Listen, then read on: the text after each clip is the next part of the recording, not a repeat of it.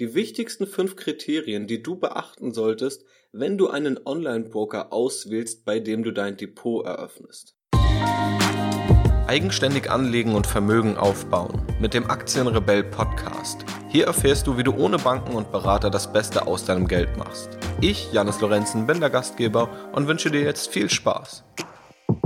Schön, dass du wieder mit dabei bist in diesem Podcast, in dem wir uns einer der Fragen widmen, die mir vermutlich am meisten gestellt wird per E-Mail. Denn ich bekomme regelmäßig Fragen wie Janis, wo hast du dein Depot?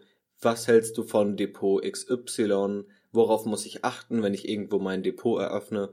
Und deshalb dachte ich mir, mache ich hierzu mal eine Podcast-Episode, um dir diese Fragen zu beantworten.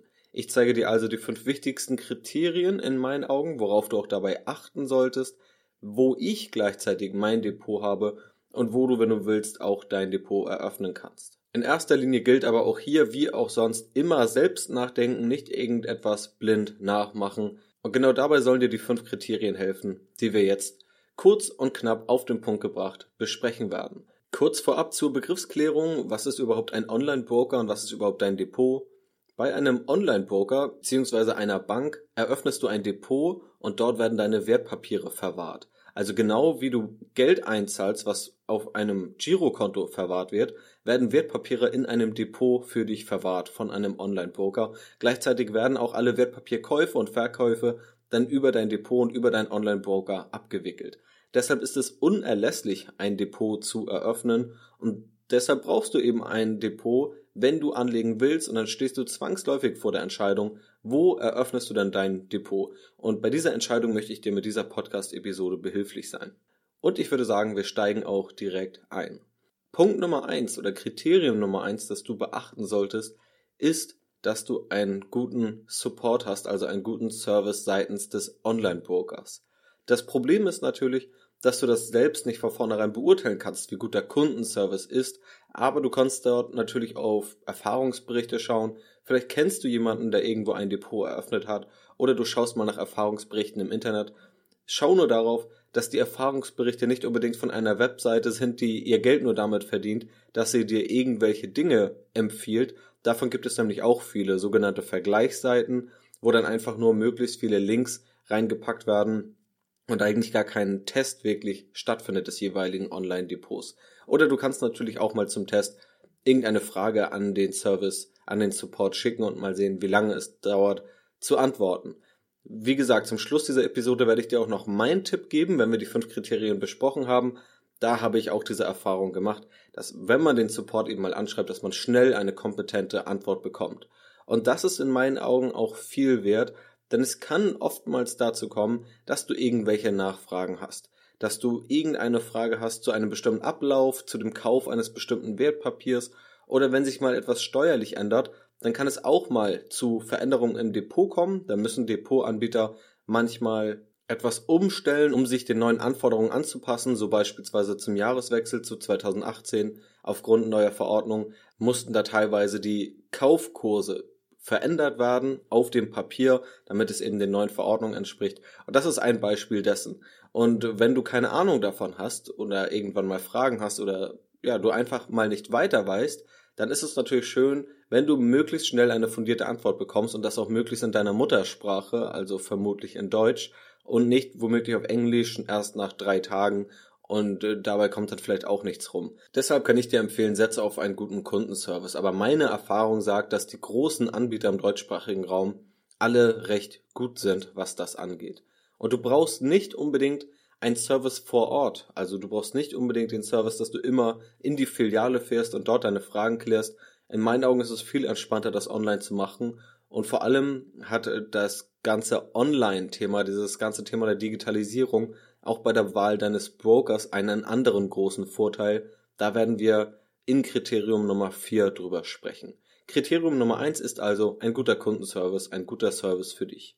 Kriterium Nummer 2 ist die Zielgruppe, die angesprochen wird. Und das ist, glaube ich, mit eines der wichtigsten Kriterien und gleichzeitig ein Kriterium, auf das viele Anfänger gar nicht achten, wenn sie ihr Depot eröffnen. Sie denken, Online-Broker ist Online-Broker, Hauptsache ich kann da irgendwie was an der Börse handeln und dann wird das ja schon stimmen. Dann wird das ja schon auf mich zutreffen. aber tatsächlich gibt es ganz unterschiedliche Anbieter für unterschiedliche Anforderungen. Beispielsweise jemand, der mit hochspekulativen Produkten auf Stunden- oder Minutenbasis handeln will, der wird vermutlich ein ganz anderes Depot oder einen ganz anderen Online-Broker brauchen, als jemand, der nur ganz langfristig in ETFs investieren will. Das sind zwei ganz unterschiedliche Zielgruppen und für beide Zielgruppen wird in den seltensten Fällen das beste Depot genau das gleiche sein. Deshalb solltest du also wissen, in welche Richtung möchtest du eher? Möchtest du eher in die Trading-Schiene, um die ich mich aber selbst nicht kümmere? Also ich bin kein Day-Trader oder ähnliches. Ich investiere langfristig und deshalb lege ich auch diese Kriterien vor allem auf langfristiges Investieren und für langfristige Anleger aus. Du musst aber dann für dich wissen, bist du dieser langfristige Anleger, was ich dir persönlich empfehlen kann. Wenn du es allerdings nicht bist, dann musst du eben ein anderes Depot suchen als beispielsweise das, was ich selbst benutze. Denn an diese Zielgruppe ist oftmals die Kostenstruktur des Online-Brokers gekoppelt. Gleichzeitig ist das Wertpapierangebot oftmals daran gekoppelt und du wirst es einfach merken. Wenn du in ETFs investieren möchtest, aber dein Online-Broker nur die wenigsten ETFs hat oder einige Online-Broker haben Gebühren dafür, wenn du eine Position über Nacht hältst, das heißt, das ist für langfristige Anleger völlig ungeeignet. Und das findest du einfach heraus, wenn du mal auf die Seite des Online-Brokers gehst und du dir einfach mal anschaust, wer wird dort in erster Linie angesprochen. Oder du schaust eben auch auf Erfahrungsberichte. Und wenn du schon siehst, da sind nur die Stichworte Daytrading, Hochfrequenzhandel, CFDs. Dann weißt du, das alles geht in eine sehr, sehr kurzfristige Richtung. Wenn du mehr über Aktien liest, mehr über ETFs, dann geht es eher in die langfristige Richtung. Kommen wir zu Kriterium Nummer drei und das ist eng damit verknüpft. Es geht einfach um das Wertpapierangebot. Das Ganze findest du eben dadurch heraus, dass du mal schaust, was ist überhaupt die Zielgruppe, aber dann, wenn du auch einfach mal konkret schaust, welches Wertpapierangebot gibt es überhaupt? Wenn du in ETFs investieren möchtest, dann schau mal bei deinem Online-Broker auf die Seiten, wo es sich um ETFs handelt. Wie groß ist dort das Angebot? Kümmern die sich überhaupt? Haben die überhaupt so eine Seite über ETFs beispielsweise? Oder wenn du ganz andere Produkte handeln möchtest, dann schau, was hat das mit diesen anderen Produkten auf sich? Werden diese dort überhaupt angeboten? Also das ist eng mit der Zielgruppe verknüpft, geht aber noch etwas mehr ins Detail, dass du einfach schaust, die Wertpapiere, die du hast, sind die dort wirklich vorhanden? Und dann geht es noch einen Schritt weiter. Denn beispielsweise bei der ETF-Anlage gibt es viele Online-Broker, die zum Teil auch einige ETFs kostenlos investierbar machen. Oftmals ist es dann über Sparpläne möglich. Das bedeutet, du kannst einen ETF-Sparplan aufsetzen. Das geht auch mitunter mit einigen Aktien. Dort wählst du einen bestimmten Betrag, der regelmäßig investiert werden soll, bis du sagst, das Ganze soll nicht mehr stattfinden.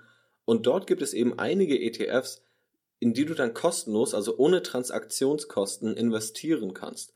Und das ist ein sehr gutes Indiz dafür, ob dieser Online-Broker sich für dich als Zielgruppe interessiert oder nicht. Und das ist eben dann auch wichtig, dass du schaust, das Angebot, ist es vorhanden? Und gleichermaßen kümmern die sich womöglich darum, dir ein gutes Angebot zu machen, eben durch solche Aktionen beispielsweise. Du solltest nicht davon ausgehen, dass es solche Aktionen, solche kostenlos Investieraktionen immer gibt, denn schließlich müssen auch die Online-Broker und auch die ETFs und die Fondsgesellschaften dahinter ihr Geld verdienen. Das ist ja ganz normal und das sollen sie ja auch. Solange es aber diese kostenlosen Aktionen gibt, kannst du sie natürlich gerne mitnehmen. Wie gesagt, du solltest nur nicht davon ausgehen, dass diese auf alle Ewigkeit bestehen bleiben. Sie sind aber in erster Linie ein gutes Indiz dafür, ob du diesem Online-Broker wichtig bist und ob du als ETF-Anleger beispielsweise dort richtig bist. Das kann also ein gutes Indiz dafür sein.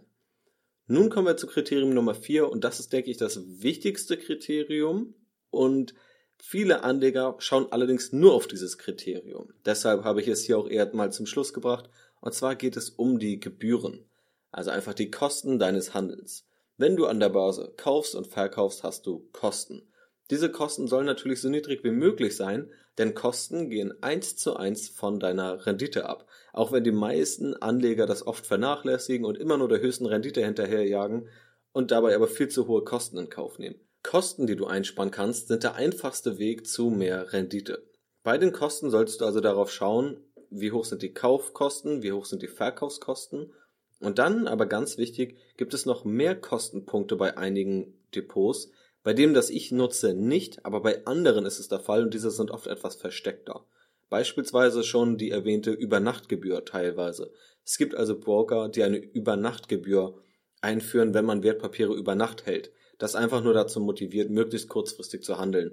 Unabhängig davon, ob das zum Erfolg führt oder nicht. Denn meistens führt dieses kurzfristige Handeln nicht zum Erfolg, sondern nur zu hohen Kosten. Dann gibt es teilweise noch Broker, die eine Gebühr erheben, wenn du eine Aktie aus dem Ausland hältst und diese eine Dividende an dich ausschüttet. Und auch das kann womöglich störend sein, wenn genau das dein Ziel ist, auch mal Aktien aus dem Ausland zu kaufen. Und wenn du investierst, solltest du definitiv nicht nur in deinem eigenen Land, beispielsweise in Deutschland, investieren. Das wäre ein großes Risiko. Darüber haben wir bereits in einer der ersten Podcast-Episoden gesprochen, über die fünf größten Risiken, wenn du in Aktien investierst und wie du diese minimierst. Das ist also wichtig, schaue auf diese versteckten Gebühren und oftmals gibt es auch noch Depotführungsgebühren, wo du also monatlich oder quartalsweise eine gewisse Gebühr zahlst. Diese ist in meinen Augen aber nicht wirklich zeitgemäß und bei den meisten Online-Brokern musst du diese auch nicht mehr zahlen. Also wenn du dein Depot eben online anmeldest, was ich dir definitiv empfehlen würde. Es kann allerdings an Bedingungen geknüpft sein. Beispielsweise, dass du dort einmal im Quartal investierst, dass du dort ein Wertpapiersparplan einrichtest oder dass du gleichzeitig ein Girokonto dort anmeldest. Also die Gebühren sind wirklich sehr, sehr niedrig und sollten für die meisten Anleger auch zu erfüllen sein. Und dann kannst du eben auch auf die laufenden Kosten durch die Depotführungskosten verzichten und dort einfach weiter bares Geld sparen. Und genau dieser Gebührenaspekt ist auch der größte Vorteil von Online-Pokern, also Banken, die kein Filialnetz haben wie die typische Sparkasse, sondern Banken, die ihr Angebot nur online, also im Internet präsentieren. Oftmals stehen größere Banken, die ein Filialnetz haben, dahinter, aber diese Online-Broker, die lassen eben die Filialen selbst für sich wegfallen und können dir dadurch einfach viel günstigere Konditionen anbieten, weil eben keine teuren Filialen und teure Beratung, die du eh nicht brauchst, dadurch finanziert werden müssen. Das ist also schon der wichtigste Schritt oder die wichtigste Grundkomponente, wenn du dein Depot nicht bei deiner Sparkasse vor Ort eröffnest, sondern das Ganze online machst. Das ist heutzutage auch ziemlich unkompliziert. Du hast, wie gesagt, trotzdem in den meisten Fällen sehr guten Kundenservice und einfach niedrigere Gebühren und gleichzeitig den Vorteil, dass du alles bequem online abwickeln kannst. Und in meinen Augen ist es viel entspannter, als das Ganze noch per Hand zu machen oder in, in der Bank oder in der Sparkasse selbst. Und ich denke, da ich ja die Zielgruppe kenne, ich weiß ja, wie die meisten Menschen, die diesen Podcast hören, ticken, dann wirst du vermutlich auch mit dem Internet etwas affiner sein, wenn du diesen Podcast gerade hörst. Und deshalb denke ich, dass es für dich kein Problem sein wird, sondern dass du dich auch darüber freuen wirst, wenn du dein Depot einfach online einrichten und auch verwalten kannst. Also Kriterium Nummer vier: niedrige Gebühren. Aber, das ist mir auch noch wichtig zu betonen, du solltest nicht unbedingt immer noch versuchen, ein paar Cent günstiger oder ein paar 0,0x Prozentpunkte günstiger zu werden, denn oftmals leiden dann die anderen Punkte darunter. Die Punkte, die wir bereits besprochen haben, als auch der letzte Punkt, den wir jetzt noch besprechen werden. Denn du musst dich auch immer fragen, wenn ein Anbieter, ein Online-Broker die Gebühren auf ein Minimum drosselt, dann muss er ja trotzdem irgendwie Geld verdienen oder irgendwo Geld einsparen. Und er wird es oftmals eingespart beim Support, das heißt, du hast einen schlechteren Kundenservice oder du hast vielleicht ein geringeres Wertpapierangebot oder du hast irgendwo versteckte Gebühren, die du noch vielleicht gar nicht gesehen hast und darüber wird das Ganze wieder refinanziert. Oder natürlich, du hast dann vielleicht einen Online-Broker, der aus einem ganz anderen Land kommt, das vielleicht auch gar nicht in der EU ist beispielsweise, wo du einfach gar nicht die Sicherung hast, die wir in Deutschland genießen oder die wir auch in der EU genießen beispielsweise. Also du musst immer schauen, wenn jemand mit sehr günstigen Gebühren wirbt, ist es auch dauerhaft oder sind das nur kurzfristige Aktionen? Und was steckt womöglich dahinter? Was ist womöglich der Nachteil dieser günstigen Gebühren? Aber generell gilt natürlich, die Gebühren so weit senken wie möglich. Aber selbst wenn du hier und da vielleicht mal ein paar Euro mehr zahlst, dann ist es in meinen Augen in Ordnung, wenn du dafür andere Vorteile genießt. Unter anderem eben den besseren Kundenservice, vielleicht auch andere Aktionen, dass du weißt, du hast keine versteckten Gebühren und da kommen wir zu Kriterium Nummer 5, du hast womöglich einfach einen guten Komfort. Das ist mir persönlich auch noch wichtig, denn es ist einfach schön und entspannt, wenn du womöglich irgendwo ein Depot hast bei einem Online-Broker, bei dem du gleichzeitig ein Girokonto einrichten kannst und dann aber vielleicht auch noch ein Tagesgeldkonto. Das ist natürlich auch interessant. Heute sind die Zinsen nicht so hoch, aber früher oder später werden sie natürlich steigen und dann wirst du vermutlich, und das solltest du auch haben, immer eine gewisse Liquiditätsreserve, also einfach eine Geldreserve haben, die du als Puffer hast, die du womöglich nicht brauchst zum täglichen Leben, die du aber vielleicht brauchen könntest und deshalb nicht langfristig in den Aktienmarkt investierst. Und diesen Puffer solltest du dann womöglich eher aufs Tagesgeldkonto packen als auf das Girokonto, damit es überhaupt noch ein paar Zinsen bekommt. Wie gesagt, heute ist es nahezu egal, ob du das machst oder nicht, aber vielleicht in zwei, drei oder fünf Jahren wird es vielleicht nicht mehr egal sein und dann kann es sich durchaus lohnen, ein paar Prozentpunkte auf dem Tagesgeldkonto abzugreifen und dann ist es natürlich komfortabel, wenn du durch einen Zugang all deine Konten beziehungsweise alles, was mit deinen Wertpapieren oder deiner Geldanlage zu tun hat, vereinen kannst. Wenn du dort also dein Tagesgeldkonto hast, womöglich ein Festgeldkonto, wenn du das bevorzugst, und wenn du dann eben dort dein Depot hast und deine Wertpapiere. Gleichzeitig ist das sinnvoll, denn wenn wir uns die steuerliche Seite anschauen, dann hat jeder in Deutschland einen gewissen Freibetrag. Also einen Betrag, bis zu dem Kapitalerträge nicht versteuert werden. Und diesen Freibetrag kannst du bei der Bank aktivieren, dass sie eben diese Steuer nicht automatisch abführt, wenn du noch in diesem Freibetrag bist. Hast du nun zwei unterschiedliche Konten und vielleicht nur bei der einen Bank ein Tagesgeldkonto und bei der anderen Bank dein Depot, dann musst du diesen Freibetrag per Hand aufteilen auf diese beiden Konten oder das Ganze womöglich durch eine Steuererklärung im Nachhinein ausgleichen. Und das ist natürlich viel komfortabler, wenn du das Ganze bei einer Bank vereint hast und einfach bei deiner Bank da pauschal diesen Freibetrag, der bei einer nicht verheirateten Person 801 Euro beträgt, aktivieren bzw. angeben kannst. Also das Ganze vereinfacht es für dich und ist einfach viel komfortabler. Gleichzeitig gibt es beim Komfort noch andere Gesichtspunkte. Beispielsweise, wie übersichtlich ist die Seite aufgebaut? Findest du dich dort zurecht? Möchtest du deine Finanzen womöglich auch mal mit dem Handy checken können? Den Bedarf habe ich tatsächlich nicht, einfach weil ich langfristig investiere und nicht den Bedarf habe, alle paar Stunden in mein Depot zu schauen und verrückt zu werden. Aber solltest du das Ganze machen wollen, dann ist natürlich auch die Frage, ist das Ganze dann auf dem Handy halbwegs vernünftig? Und auch da gibt es immer noch Online-Broker, die das im Jahr 2018 nicht wirklich hinbekommen haben, vernünftige Handy-Versionen aufzubauen oder die auch auf der normalen Version, wenn du am Computer bist, nicht wirklich schön sind und unübersichtlich sind und langsam sind. Und das macht nicht wirklich Spaß. Also zum einen spielt in dieses Kriterium des Komforts die Übersichtlichkeit mit rein, aber auch das Verein mehrerer Konten, also beispielsweise des Depots mit einem Tagesgeldkonto und aber auch, wenn du in Deutschland wohnst, und dann in Deutschland dein Depot eröffnest, also bei einem deutschen Online-Broker, dann wird dort die Steuer automatisch abgeführt. Und das macht das Ganze natürlich auch für dich viel einfacher und eliminiert einfach die Fallstricke. Denn wenn du dein Depot im Ausland hast, dann bekommt der deutsche Staat erst einmal nichts davon mit. Und äh, was jetzt vielleicht schön klingt, ist im Grunde dann Steuerbetrug oder Steuerhinterziehung, wenn du das Ganze nicht angibst. Das bedeutet, du hast im Grunde aus finanzieller Sicht genau das gleiche Ergebnis, ob du dein Depot bei einer deutschen Bank oder bei einer Bank im Ausland hast.